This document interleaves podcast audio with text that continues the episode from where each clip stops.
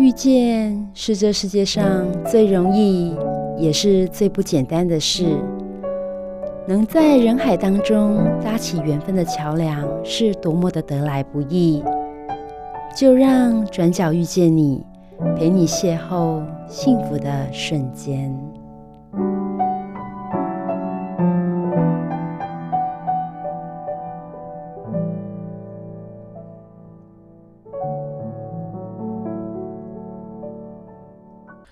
各位汉声电台的听众朋友，我是主持人 Simon。今天呢，很高兴再次邀请到王福闓老师来到节目当中哦。那我们先请福闓老师跟大家打声招呼。主持人好，各位听众大家好，我是王福闓老师啊。最近有看到一本新书叫《食与欲》哦，那副标写说“大快朵颐的餐饮趋势全攻略”。哇，这本书真的是全攻略，真的看完之后就觉得说，哎，其实还没看完哦，因为是里面写的真的非常详细。老师为什么想要把它整理成这样子一本书？我觉得已经逼近教科书等级，甚至学生可以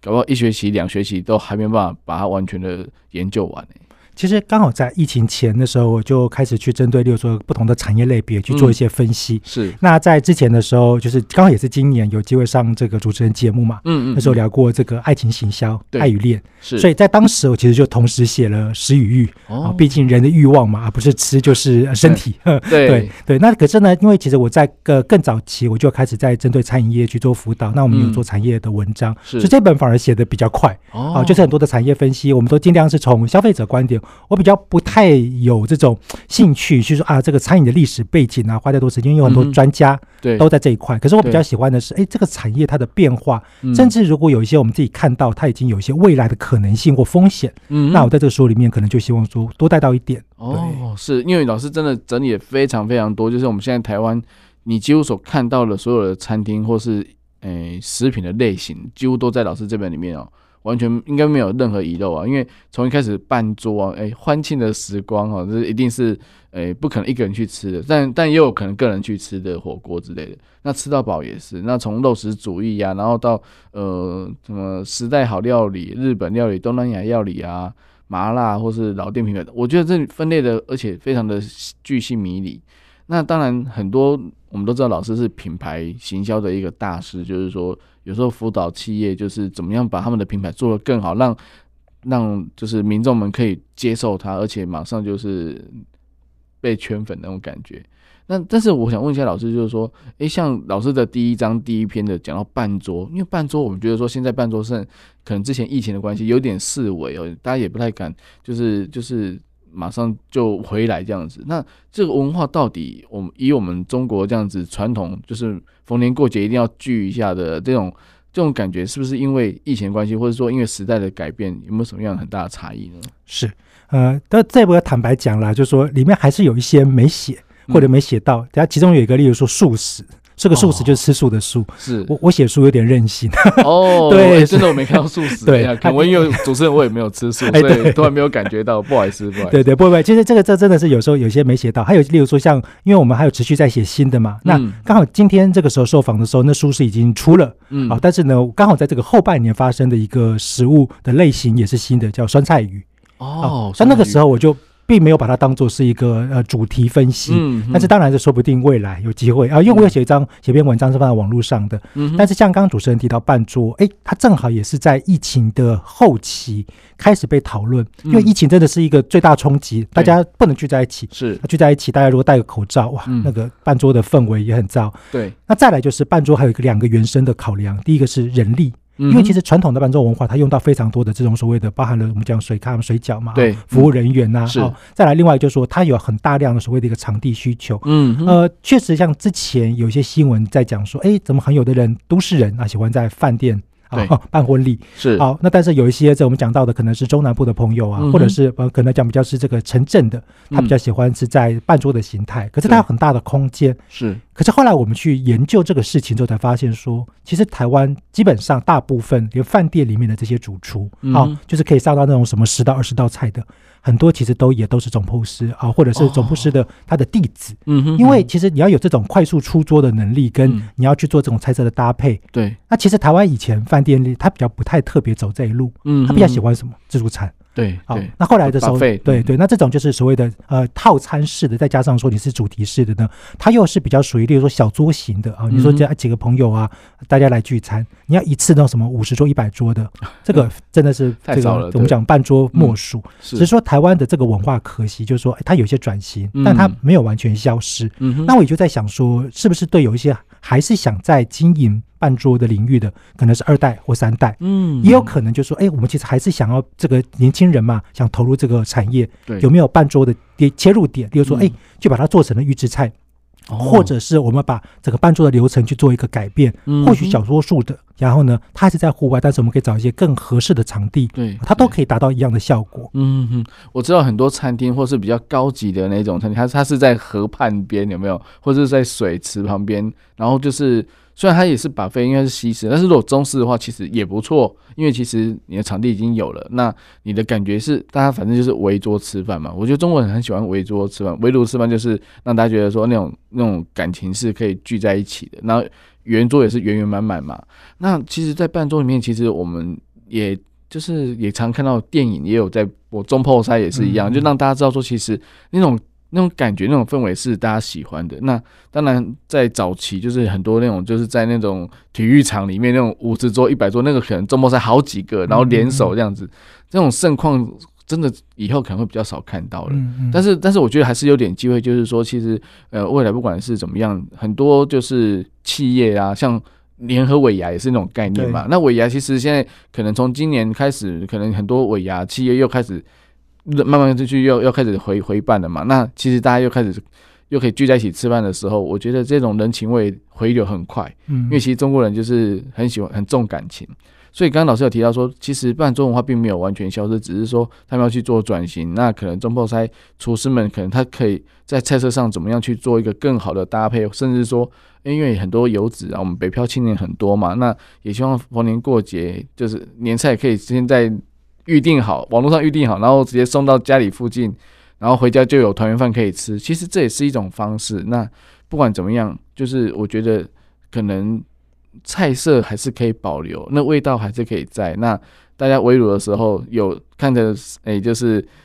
哎十全十美的那十道菜，看着就很，就大家就心情就很好。那我觉得说，其实在，呃办桌文化来讲，可能这也是一个。真的是不可以少的一个要研究的部分啊！对。对，所以所以我想问一下老师，就是说，其实在，在呃菜色的部分，是不是南方北方有不一样，或者是说，哎，其实除了刚刚老师提到说有很多转变之外，我发现现在自己做东西的也有，所以很多人会做半成品，然后买半成品回来自己家的，这样这样子对于呃就是店家来说，或者说哎餐厅来说，是不是也是一条？一条通路呢，这样。嗯嗯，好，呃，其实如果以刚刚这样子一个主持人的呃分享来看的话，其实就可以看到两个很明显的变化。第一个是年轻族群，或许他会觉得说，哎，我今天去买一个这个预制菜啊，嗯、我们讲就例如说，同样是这个十到八道菜啊，猪脚啊什么的啊，啊，或者是蹄膀啊，啊，甚至有可能是一些这个所谓的前菜啊、三拼啊等等。嗯，可是。对很多家庭里面来说，他会觉得，呃，第一个，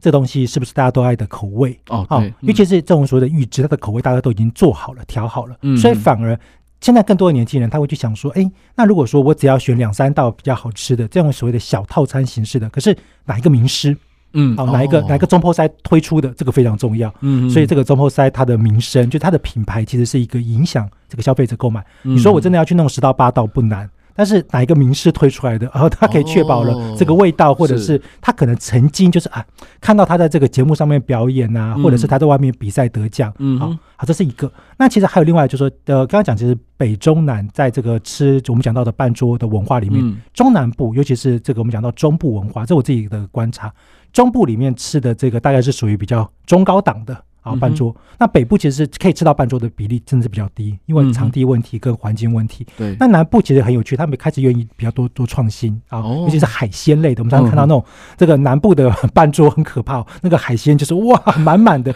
可是也因为整个台湾的饮食也越来越做所谓的一个精致消费，嗯，所以其实不论是中部的这种所谓的开始走高档的啊，或者是走海南部的海鲜，它其实都要做一个调整，就是消费者平常吃的已经很好了。哦，那这个就是一个很明显的冲击。我今天这个三五个人要去吃饭桌不可能，所以大概至少要七八个人嘛，啊，甚至再多。那公司或者是我们讲其他的外面这种团体的不算，毕竟你不能说，哎，跟公司服委建议说，今天我们这个两百个人吃什么菜色啊？大概是服务有他这些评估。可是家人聚餐呐，啊，年节啊，啊，或者是新郎新娘要请客的时候，嗯，他就要想了，我的朋友平常都吃很好，那这个时候他怎么样的去吃，他还是可以接受，不能够太油。啊，或者是他去做一些菜色的调整，甚至是分量的调整，他其实都变变化。这就刚刚也在前面跟主持人分享说，我们就曾经听过，现在半桌啊，在有些地方很受欢迎的是什么？炸鸡块、炸薯条。对，那这这种就是你说那个对于中破赛来讲，会不会心里面有点怪怪的。对，但是他说不定想想说，哎，我可以把这个东西再加上一些创意，嗯，哎，它变得很好。那再来也有一些人，他开始比较习惯吃这个所谓的西方食物嘛，嗯，所以你说同样的是这个我们讲到猪肋排啊，以前这种红烧的，那结果提胖呢，啊又红烧，那他可能说不定选其中一个用炸的，比如说德国猪脚啊，或者是我们讲到的这种美式猪肋排，是。或许有的时候它不会符合完全过去传统的半桌的菜色，嗯，可是它符合当代人的饮食习惯，嗯哼，那它会不会可以变成让半桌文化的这个精神延续的更长，嗯嗯、哦，那当然有些人说，哎，不要，我就是坚持要吃那个传统的。像有一次我在那个万华，嗯、哦，不过那个店很可惜，他他收了，啊、嗯哦，他就是把这个几个半桌菜独立拉出来，他做了一个小店。哦、他就是以前家里面可能就是半桌的那个背景的，嗯、然后他的二代不想要去那么辛苦嘛，就开了一家店，就没想到他这个生意真的太好了，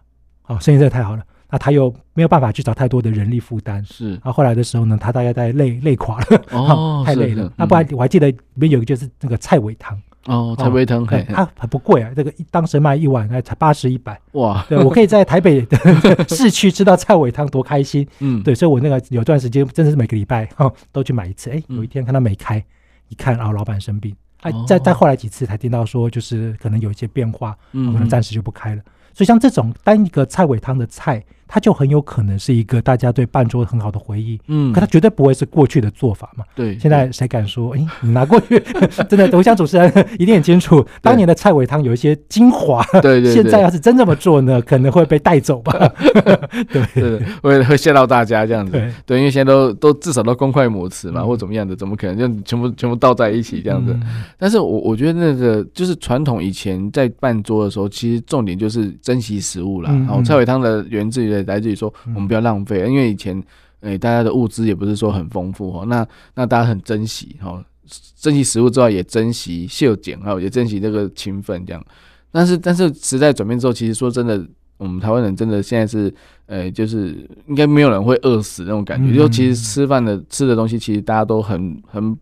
饱足了，只是说就开始在挑嘴了。所以挑嘴来讲的话，就变成说，看火锅，火锅就很多种，然后还有还有。诶，也有吃到饱的火锅，也有那种定时的火锅，然后还有很多呃，因为因为麻辣的问题，还有另外一条线哦，就是很多。因为我们现在到底能不能讲品品牌啊？我觉得好像不讲品牌也蛮怪的。但是其实呃，很多就像刚其实刚刚老师讲到个人品牌的问题，像说呃林聪明，我们都知道哦砂锅鱼头那些，那大家就觉得说，诶，他其实开哪里不重要，重要就是他就是有客源会来，那甚至。搞不好逢年过节或是有纪念日的时候，大家也会想要带带一一份回去回家里跟大家分享。这种感觉就是，嗯，你的品牌已经塑造好了，OK 了，没问题的时候，你就不用担心你你会有什么样的的冲击。但是，诶、如果说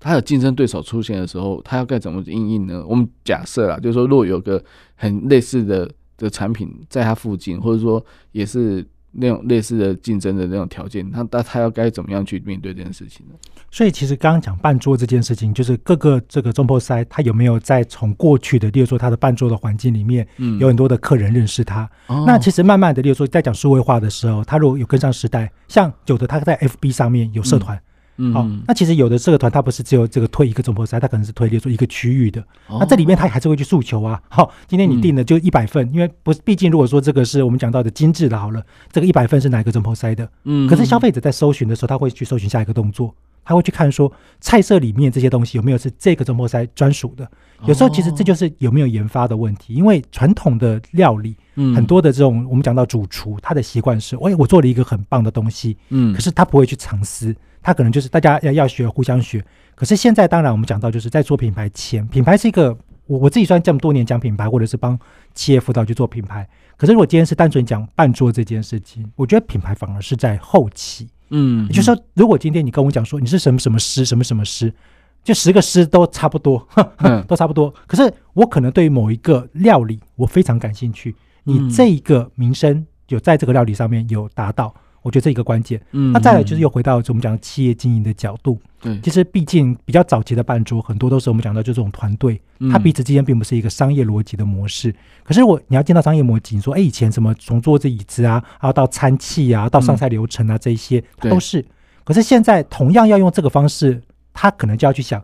像外汇，嗯，改变形式，精简化。哎，我在公司，像有时候我去那个朋友的公司，特别受邀嘛，新的活动开幕。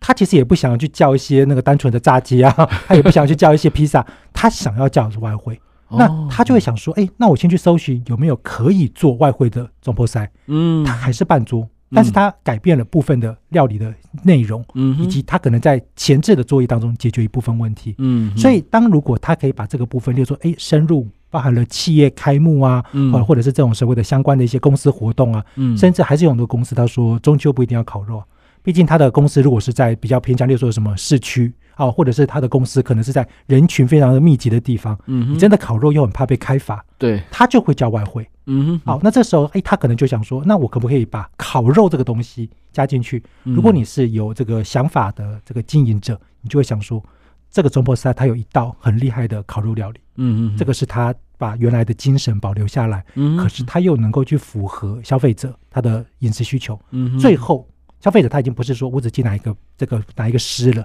而是哎，这个料理好好吃哦，原来是只有这一个人才有在做哦。那这个人呢，他的价位、他的服务流程又很不错，哎，一看公司可以信任，可以开发票，对不对？那这个很重要，对，你不能开发票，有很多公司就不能够报销嘛，是是。所以说这个时候他就变成了一种所谓企业经营，那最后品牌它才会能够就是持续维持。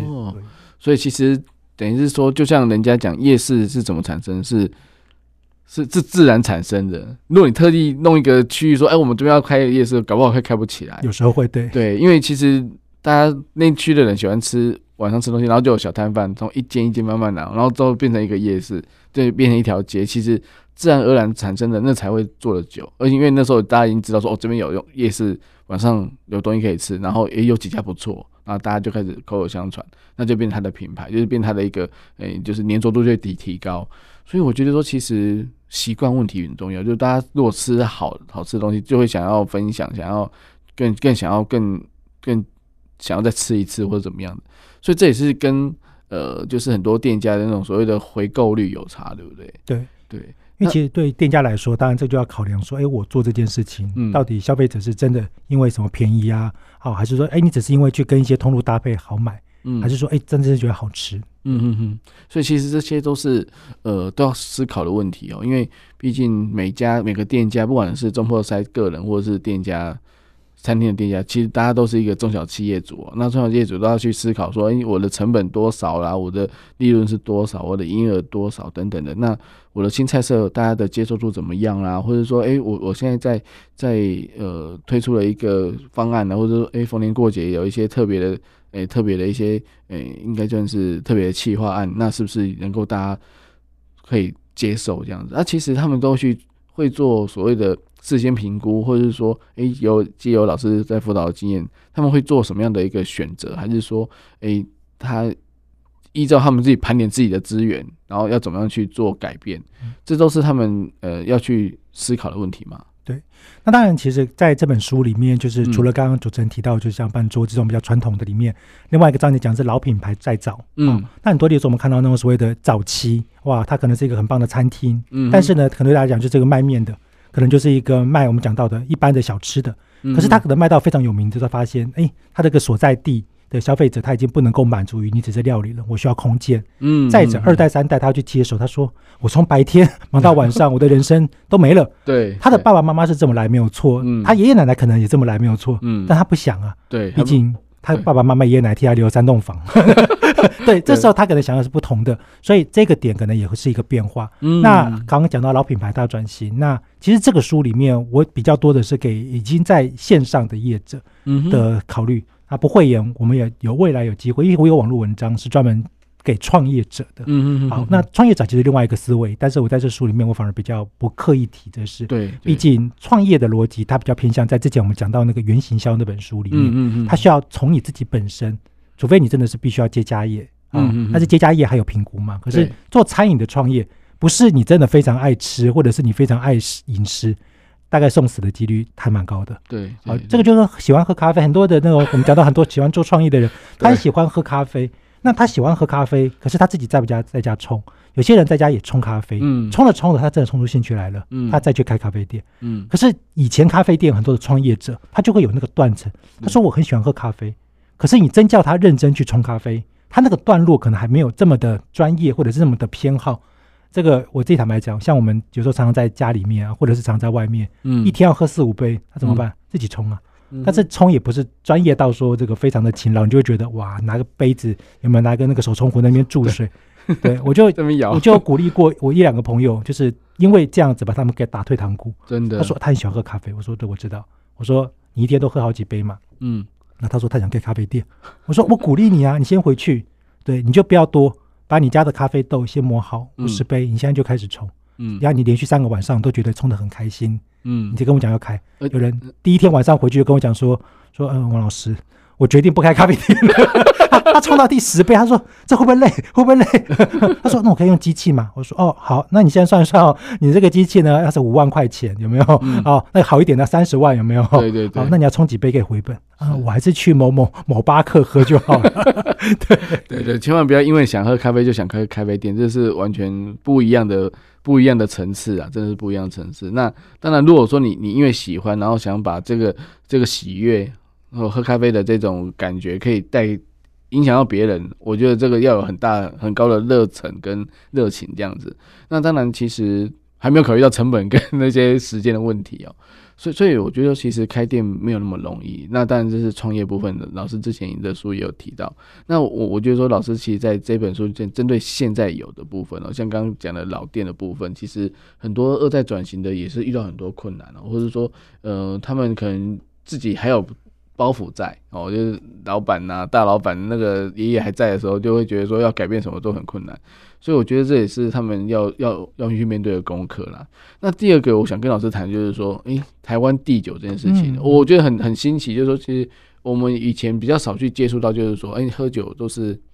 要么是洋酒嘛，洋酒就是呃什么什么年份的啦，或者是什么葡萄酒什么等等。那在台湾常喝的高浓度蒸馏酒是国家产的那些，像金门的啦，或那是或什么特工啊那种，大家都耳熟能详。但是重点是第九是指说，哎、欸，自己，因为我们现在已经可以自己酿了嘛。那当然，除了很多老婆小孩老老婆在坐月子的时候，都会有那些就是米酒，很比较比较就是特别坐月子的米酒，也是也是私酿比较多，就是私人品牌比较多。那那但是还是有一些少部分，就是像那种。就是农产品来做酿造酒的这一块，到底到底多不多呢？好，其实台台湾这个刚主持人提到一个关键，台湾人其实早期的时候，这更早了，就是我们在讲这个烟酒公卖专卖的时期，嗯、台湾人当然喝的很高比例，嗯，真的是台湾酒，那时候也没有什么地酒洋酒之分，对，大概主要的都是我们讲到台湾酒。嗯，那后来的时候，当然开始洋酒开放嘛，大举进台嘛，所以几乎每年呢，这个台湾的我们讲几个公卖局。本来既有的品牌，不论是金门的、马祖的啊，或者台啤，嗯、其实都有一些衰退。嗯哼。可是反过来，你有很多年轻人会说，那一瓶二三十块钱虽然很便宜，但他觉得跟他自己的关联性不高。所以其实地酒它分成两块，嗯、一块是用在地的原物料去做的，哦。那另外一个是农村酒庄，那这有一个比较大的限制。农村酒庄其实很高比例的是什么？是农会。哦。它必须要有一个农村。那它有一个环境，那当然这个农村不是说我真的一定非要那个很大的农村，很多农会它本身它拥有的就是什么这些所谓的气作的农民呐啊，或者他要去做所谓的一个包产包销的这些制度，所以例如说像我很喜欢的几个比较好的农会，像之前电影出现的，哎，里面这个什么小米酒，啊，把这个找马拉桑来卖，对对对，信义乡农会，对对。好，那在台中啊，雾峰农会，它其实是跟日本的技术合作，嗯，那所以它当然也是因为这个台中有很多的这个米。啊，它其实是必须要去做一些去化的，可是后来它精致了，它可能就要再找到更多更好的原物料。嗯，所以地酒就分两块，一块是我用在地原物料，所以说，哎，有的是用什么番薯啊，好，有的是用什么什么，在不同的地方。是是。那它可能就比较偏向工厂形式的，它可能做蒸馏，好，有的做啤酒。那很多啤酒它可能就是例如说用水果。嗯嗯，但是它不见得有农会或者是这个所谓的一个农地，嗯，那但如果说我们讲的是这个农村酒庄啊，它可能就有一个环境，嗯，那像我们讲到的这些都是有农会的，或者是它有这个农民契作的，甚至是有的就是它自己就是一个农场，嗯，那这个就要拿到相关的辅导跟认证，嗯，它是可以卖酒的。是是，我觉得这蛮蛮特别，就是说像刚老师讲的番薯、地瓜嘛，或者什么，其实农产品做酒也也蛮新奇的，因为其实就很像说。哎，法国都可以用葡萄做酒，为什么不用地瓜做酒？对不对？地地瓜代表寒极，又又像台湾的印象这样，所以反而可以，是不是可以也可以让这个所谓的品牌，就台湾品牌这样子的概念，让让大家可以更认同它？因为因为可能很多听众朋友一定没有听过，就是哎，台湾自己可以做地瓜酒啦，嗯嗯或者是说那些其他不一样，我们可能只只能听过米酒、小米酒或者是美酒，吼，美酒很多。那那其实就是。可能不知道是宣传的问题，还是说，哎、欸，到底是因为每年量也不够多，它也没没办法销到就是台湾各地这样子。这这是这是一个嗯，是产量也有限制的问题吗？其实这个就是回到了这个要有之前讲过一本叫做《品牌再造》的书，也是我之前出的，比较早期。那时候我用这个理论去分析了很多，就是台湾第九开始有成功机会。嗯，呃，我觉得这时候就必须要面对一个很重要的现实。呃，台湾地酒如果要做起来，如果还是看着那些大酒厂，失败就很高。嗯、做小，嗯、但是做好哦，这是很多业者必须要接受的。就是有时候我我我得坦白讲，就是当如果今天我们的目标标的都说，哎，我们要去向台酒，我们要去向什么什么，呃，有很多的情况之下，那就是等着失败。嗯哼哼。因为其实做的好的，我今天我的产量就这么多，对，那我今天就是一年只有产两千瓶，那完结束。嗯可是我能够把这两千瓶从原来只是消费者愿意花八百块买，嗯、我去外面得奖，我仅仅卖到一瓶三千块，嗯嗯嗯，这时候对消费者来讲，那个是有意义的，甚至要去抢购的。对对，对。所以其实，在很多的这种台湾地酒的发展，我反而就是从品牌再造这件事情来看，它要先塑造的是它的独特价值。可是你如何证明？比赛，嗯，这件事情是一个最基本的。好，但你不比，你要如何证明你的原物料取得？只是。大家的原物料可能都不会太差，你总不会说你家的原物料比较差，所以拿来做酒，对不对？嗯、不会，所以大家原物料可能都不见得是更差，而且都是在台湾用台湾的原物料的。嗯，所以这时候就是品牌塑造的形象。是，可是例如说很多都是创办人出来讲，好，嗯、那再来就是你做了很棒的瓶子设计啊，嗯，所以在接下来下一步可能是什么？是永续。比如说，我如何的去把这些所谓的制造酒的过程当中的这些所谓的废弃物啊，我们讲到就是生产物的废弃物做永续，甚至是我可以去跟一些饭店、餐厅来合作，我可以让这个饭店或餐厅过去所使用的酒品替换成台湾的，可是我在中间的获利回去帮助我的农民，去做某一些生活的改变，所以它又跟地方创生有关。哦，所以这就是一个我我自己坦白说，就是很多时候餐饮业喜欢做大，嗯，可是就以台湾地酒的形态。我觉得做大反而很容易导致结果论是不好的，嗯，可是这不是每一个业者或者是每一个品牌都可以理解的，嗯哼，对，那当然我觉得这个就是各自选择。啊，像我就有辅导的业者，他其实就很愿意接受，他就说他其实就是一年就只能产那么多，对，他宁可每年去比赛，每年把他的单价拉高，嗯哼哼，但是他每多得一个奖，他的消费者可能本来他还要半年才能够把它卖完，嗯，他可能三个月就卖完，就提前了，对，但是他并不是说哎，因为因此就 就想办法去多生产，没有，不用，他去想办法，例如说我去找新的技术，可能能让我的酒更好，嗯，或者是说哎，我可能去找一些新的通路，但是这个通路可能从以前传统通路进化到饭店，对，甚至可以去到国际。哦，那这时候他就会有一些变化。那当然，在合理的情况之下，他说不定去收购了更多的一些台湾农民的好的食材、原物料，他可以去做他的新产品研发。嗯，好，这就是合理的一个怎么讲到就产能的扩张。哦，所以品牌再造其实，嗯、我们不要一次造进的，就是要就要跟台酒或是国际大厂来做做竞争，而是说我们把品质维持好，然后甚至说出国比赛，因为现在比比赛很多嘛，对不对？那你拿个奖回来之后，好像就镀一层金一样，就让人家觉得说，哎、人家认同感就是提高嘛。那提高之后，你的价位如果说放在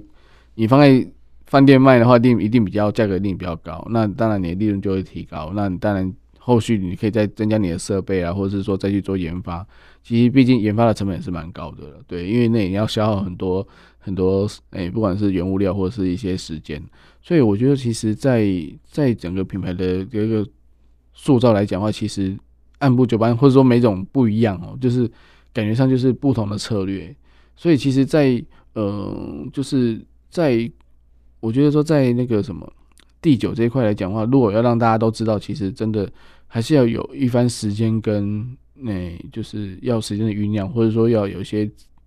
可能有什么新闻才能可以让他知道，让大家知道说，哎、欸，他们在台湾有有这样的在生产这样子的一个第九嘛？呃，当然，我觉得这个这一部分是可以这么做。可是从另外一个层面，嗯，为什么要这么做？对，对，就是为什么？我我觉得这个反而是可以就是呃思考的问题。嗯哼，难道大家都知道就一定是有意义的事吗？嗯，哦，我常常会问很多业者同样的问题，就是哦，但为什么需要大家都知道？卖的比较好吗？呃，我那卖的更好是台湾第九，或者是这些业者想要的吗？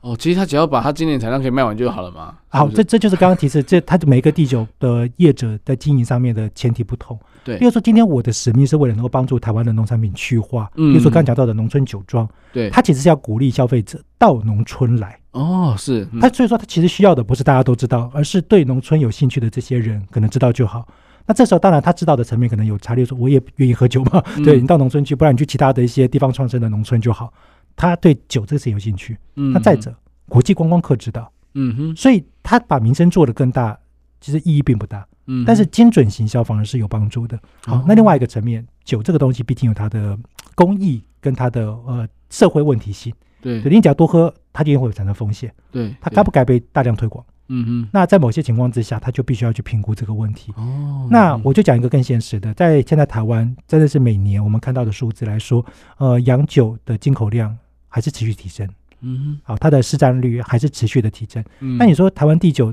它真的就因此没生意吗？它可能侵蚀掉的很大一块，其实是公卖局本来过去，例如说台酒啊，甚至金门马祖的酒，可能有些受到冲击。嗯，可是台湾地酒反而有很多的情况下是透过了所谓的国际外销，嗯，它卖到国外去。嗯哼，那对消费者来说，其实他真的的沟通对象是在国外。嗯，所以其实为什么我常常会讲说，就是要不要沟通，我为什么要沟通？业者都要先想很现实的问题。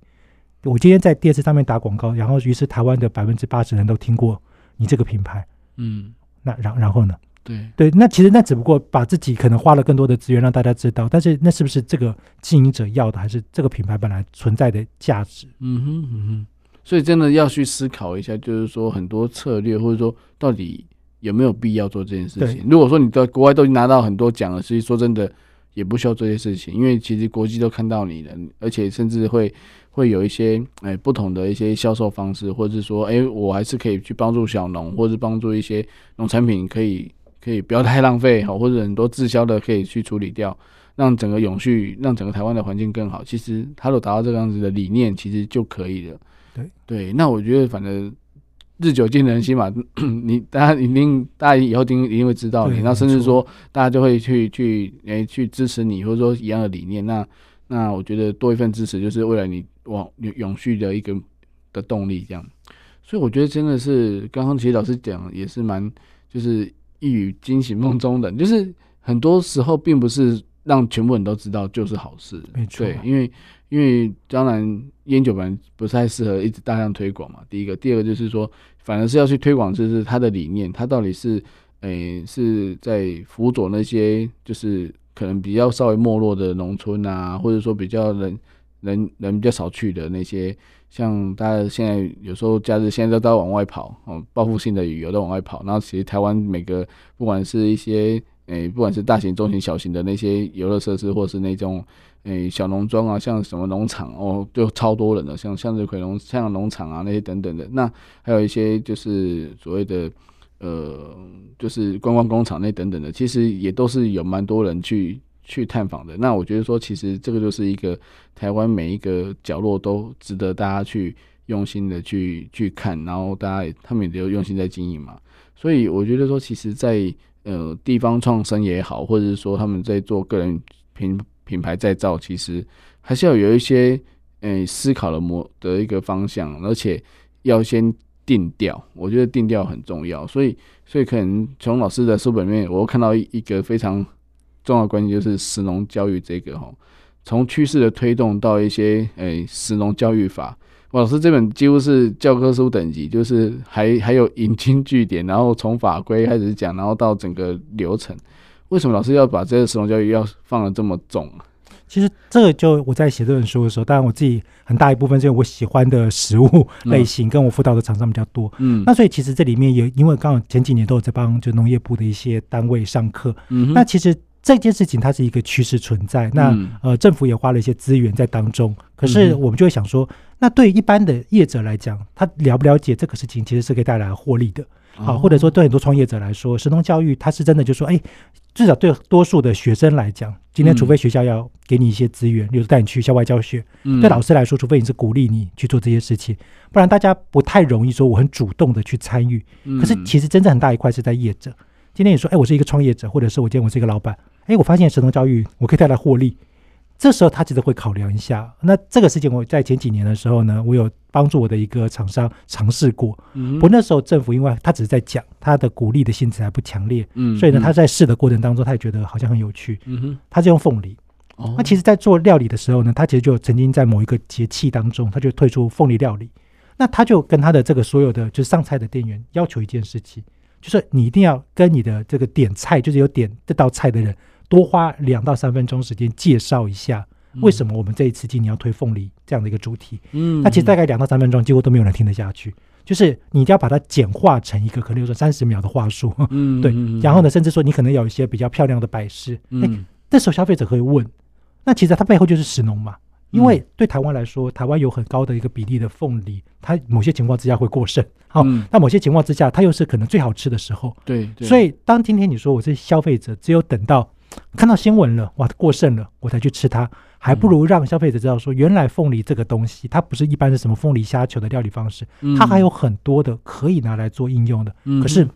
我必须要告诉你，为什么？它的故事是什么？或者是这个产品，这个所谓的农业，对于他的生活里面来讲，其实是有一定的价值的。好，消费者一听，即便他不是在农产品盛产的时候，他已经被买一个种子，他说，哎，这家。公司或者是这个餐饮，它有这么一道很特殊的料理，嗯，那它是跟某一个农产品有关的，或食农有关的。那再来我们讲到的，例如说有一些所谓比较特定的养殖履历，啊，我们讲到的不论是植物啊、动物啊都有啊。哎，这些过程当中，它要花的成本是比较高，所以一颗蛋从我们讲的五块八块到一个十五块，可是为什么比较贵？嗯，因因为它有让动物活得健康，我们看到的对不对？那个鸡哇，好开心有没有？它不是被这个这个笼饲养的。这个当然我们过程我们不去讨论到底哪一个好哪一个不好。嗯，可是消费者就多一个选项了。嗯，他不会永远都会想说，哎，为什么这个蛋外面卖十块，对不对？我家买只要五块，嗯，现在也不止五块了，现在要八块了嘛。可是外面现在有的卖二十块。对对，那为什么？啊，他如果告诉你说，因为这样子鸡过得很开心，嗯，有的消费者说不定就可以理解。可是你再多讲两句。他对台湾造成了什么样的帮助？所以石农其实我觉得在书里面，我一边是我也觉得说，在很多的政府的做法里面，它是应该要有个更多人可以看到的。但是另外一个层面是说，它也有一些可以改善的空间。那再加上了业者，或许从这里面当中找到商机，嗯，它是有帮助的。不过当然这个我觉得是很难的一件事，所以放了嘛。那其实过程当中我们也看到有很多的一些可能不同的专家学者有各自。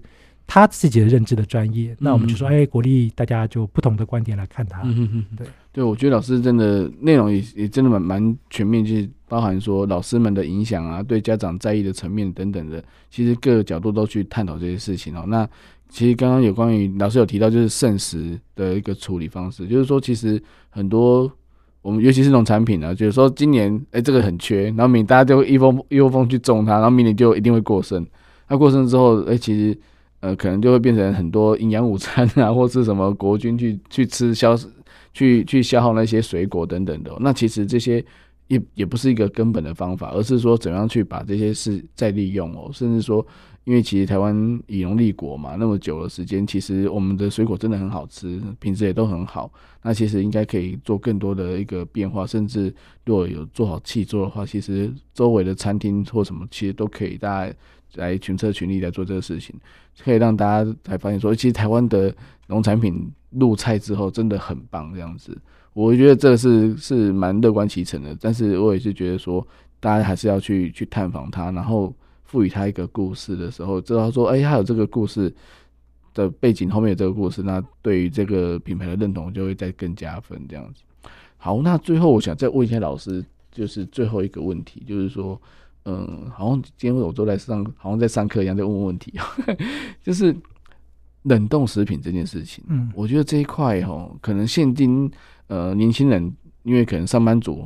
大家比较忙，那都希望说，哎、欸，我就买个冷冻食品啊，甚至还有团购有没有？然后就。一包一包一包的，那我们先不要管卫生不卫生，重点是这个饮食文化的转变，是因为呃，因为北部生活太紧凑，那甚至说大家可以回来做半成品再加热就好，还是说电锅蒸一下就好，就可以就可以上菜。这个趋势到底是是不是这几年才开始的？还有甚至说也有很多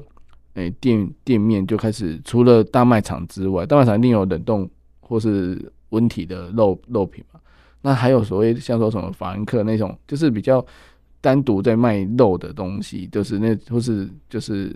特别的那种专卖店，这个好像最近才开始出来，是不是？那可以老师可以稍微说明一下吗？是，其实当然疫情是一个很大的推手 啊，哦、疫情大家在家里面嘛，你很多的想吃的东西都买不到，嗯，所以其实对业者来讲，他大概就有几个不同层面，有的是哎、欸，我本来就是做餐厅的，嗯，那疫情期间他发现了，他只靠外送外卖。赚的不多，而且还被抽成。嗯，这时候他可能想说，哎、欸，那我把它做成这个冷冻包啊，冷冻料理包啊，冷冻食品。嗯、但是它贩售的区域就比较有限制。嗯，啊，因为说你地方政府还是要做一些所谓的相关的这个卫生检查，要去送验呐、啊，对，还是有成本。那第二种呢，就是所谓的这个中央工厂啊，大量的有很多的，我们讲到从食材，然后到蒸煮啊，啊，再做制造啊，要把它做冷冻啊、冷链的运送。嗯，那最后呢，可能到了大卖场或者是便利商店。嗯，哎，那这个呢，可能这个比较有资本的企业啊，它比较好做。第三种就是他新创业者。哦，那那种新创业者，他就说，我自己觉得我做水饺，然 后大家可能常常会忽略说，其实水饺是我们从很早古代 就会买的冷冻食品。对对对，对，水饺。那他他就发现说，哎，我其实也不想再去开一家店了，开水饺店很辛苦。嗯，对。那再来就是，他也不是像这种大卖场一样，或者是这种所谓的中央工厂。嗯，这时候他怎么办？他可以切入另外一个机会，就是我一样是还是要卫生法规都还是要有嘛，一样要照规矩走。可是呢，我可以在网络上面找一个好的网络商店，或者是我自己去停一个网络商店，嗯，打品牌，我只卖水饺。嗯，那这个虽然说书里面没写啊，因为其实有时候哎，真的是刚如如同主持人讲了，虽然说有点丰富了。但是还是有很多是持续在我们还在研究，或者是或许在写的当下，我觉得它还不够完整，嗯、所以我也偏独立，专门在写冷冻水饺的。嗯，那这些专门在做冷冻水饺的很多业者，他其实都不是那种大大的规模的，但是他能够被消费者看到，就是品牌名声。嗯，但是他真的就是还到会要讲那个口味要能够合适，有的价格真的便宜又好吃，嗯，有的是价格不便宜，但是。嗯、呃，我们讲包含了过去的领导者啊，蒋家 谁谁谁都去吃过，因为我家附近这个火那个水饺店就是这样起来的，嗯、它的整个爆火的过程，嗯，就是因为某个名人有没有？哎，马先生马太太啊，嗯、啊，对对，蒋先生蒋太太，是是是，对，他们去过啊。那当然，这个水饺又是很眷村的一个食物出身的，对对对，对。那所以这个时候呢，就靠这个方式去经营民生，但是也不能太贵嘛。好、嗯，那最后一种就是我们讲到，就是哎，水饺是一个常见的，可是还能不能找得到别的类型的？哦，如果像刚刚前面提到的这个半桌，嗯，其实如果今天我是中破塞的二代三代，我真的觉得在外面这个非常辛苦，那我能不能够好好的找一个代工厂，或者是我好好的去把家里面的家族的资源整合一下，我就弄一个好的半桌菜，然后都走冷冻料理包，嗯哼，嗯，哎，他其实也可能会打出一个自己的品牌，让消费者觉得说，哎，我随时晚上想吃，我去便利商店买个两包，对不对？我这个要过生日了，我可能去买个五包。嗯，那它一样是很好，所以大概这几个都是冷冻料理发展的过程。嗯、不过因为台湾成熟，就是因为包含了从这些工中央工厂啊啊所谓的一个料理的设备，嗯、台湾其实是制作了非常多的所谓的料理设备的。对，好，那再来就是我们讲到这个冷链的成熟，嗯，也都让冷冻食品哎很有发展。哦，对，老师突然讲这样，我突然想到，现在便利商店还会出现什么中央空厨，就是。航空业者的，嗯、那他们也会拿出来卖，为什么会拿出来卖？是要增加他们的销售量吗？还是说？对，那当然就他也是走刚刚讲到第二条路嘛。嗯，对，大型规模的厂商，对大家做天标，是要这个口味的调整。是是是，所以感觉上就是国际线的飞机，坐国际线飞机才会吃到料理。你现在在便利商店可以买得到那种概念哦，就是很多就是航空业者的那种他们的厨房。也也推出来很多冷冻料理，那我觉得说，其实对民众来讲，就是刚刚老师提到，就是对民众来讲就是多个选择。那至于说，呃，大家选择好或不好，其实没有什么好坏问题，重点就是至少有一点市占率嘛，至少有一点点，就是让人家知道说你想走第二条路线这样子。那那我想最后想再问一下老师，就是说，其实等料理包的部分，其实我知道很多变化，包含说未来的，呃，就是之后逢年过节的年菜以后，大家也都是用这种方式来处理。但是这样子，我我我假设啦，假设我今天我我因为要要过过年了，那我买了十个料理包，但是我我突然发现我家只有一个电锅，两个瓦斯炉，我怎么样去处理这件事情呢？其实这确实是一个问题，所以消费者自己要先去判断他有没有办法买那么多料理包来处理。嗯，对，那其实这也是有可能会导致消费者购买意愿降低的风险。嗯嗯，好，这是有可能的。对，因为因为你你就一锅两一个电锅，然后两个人你。最多只能同时用三道菜，那如果十道菜就全部热完的话，可能第一道菜也凉掉了。尤其是有时候过年的时候，冬天还蛮冷的时候，因为其实而且大家全部在等你在做这件事情，我觉得有时候还是要思考一下，或者说，诶、欸，有些是已经刚好热好，有些人是会去大卖场直接拿刚煮完的这样回家这样子外带的方式，是是热的，而不是而不是冷冻，因为冷冻毕竟还要解冻，还要它还要还一段时间嘛。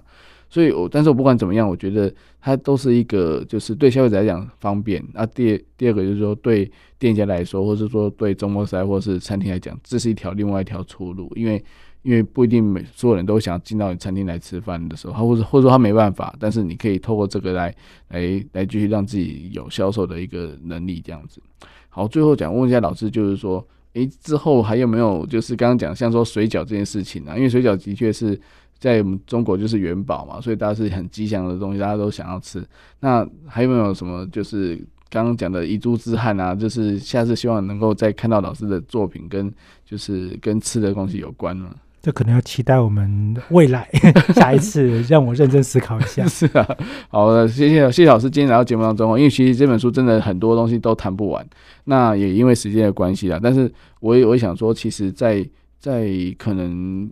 结合品牌这件事情的时候，其实感觉上事情变得东西会变得很复杂，但是我们不要把它想那么复杂，其实还是要想到就是消费者的接受度。那那可能在呃每一个品牌或者说每一样食品在问世之前，就是要开店之前，我我想先先问一下老师，就是说到底业主到底要思考什么样的事情呢？到底是是要开在竞争力很高的，像说哦那个。台北市那个台北车站前面那种一级战区有没有早餐店超级多家的五公尺就一家的那种状态？还是说，哎、就是人员人员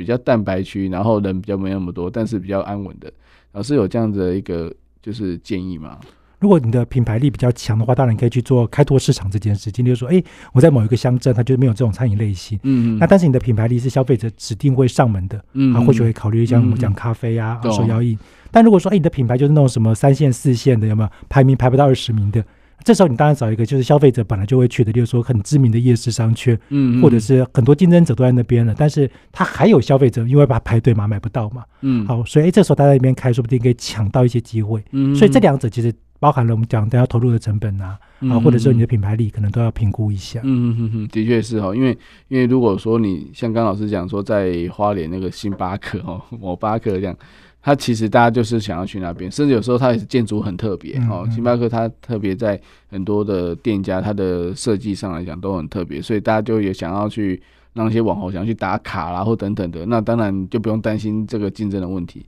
但是如果说你是可能还在开拓的，或是自有品牌的，哇，那真的要思考一下，就是是不是很适合在那边，可能会 你很孤老这样子，就没人理你这样。所以其实可能也也也要先，是不是要先问一下自己，如果是你，你会去光顾那家店，再来看看说你是不是适合这样子。我觉得可能你自己本身也是消费者的话，用。消费者换位思考去思考，或许也是一种蛮不错的方式。好，谢谢老师今天的分享哦。那希望下次有机会再可以再跟老师继续聊聊，就是品牌跟饮食文化。好，谢谢，是感谢主持人。好，我们下次再见喽，拜拜，拜拜。